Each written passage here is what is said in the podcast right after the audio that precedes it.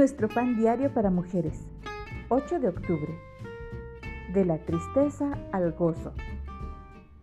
La lectura bíblica de hoy se encuentra en Juan capítulo 16, versículos 16 al 22. Lloraréis y lamentaréis, pero vuestra tristeza se convertirá en gozo. Juan 16, 20.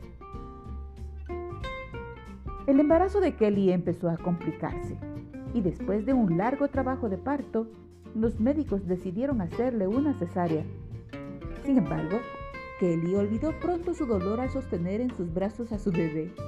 La alegría había desplazado la angustia. La escritura afirma, la mujer cuando da a luz tiene dolor, pero después que ha dado a luz un niño, ya no se acuerda de la angustia por el gozo de que haya nacido un hombre en el mundo.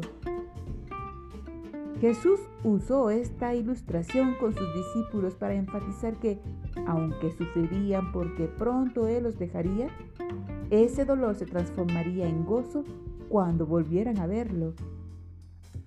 Jesús se refería a su muerte y resurrección y a lo que seguiría. Después de su resurrección, pasó otros 40 días con los discípulos antes de ascender al cielo. Sin embargo, no los dejaría sin consuelo. El Espíritu Santo los llenaría de gozo. Aunque nunca hemos visto a Jesús cara a cara, como creyentes tenemos la seguridad de que un día lo haremos. Ese día, la angustia que sufrimos en esta tierra quedará en el olvido. Pero hasta entonces, el Señor no nos dejó sin alegría. Nos ha dado su espíritu. Señor, gracias por enviar a tu espíritu. Nos diste todo lo que necesitábamos para vivir.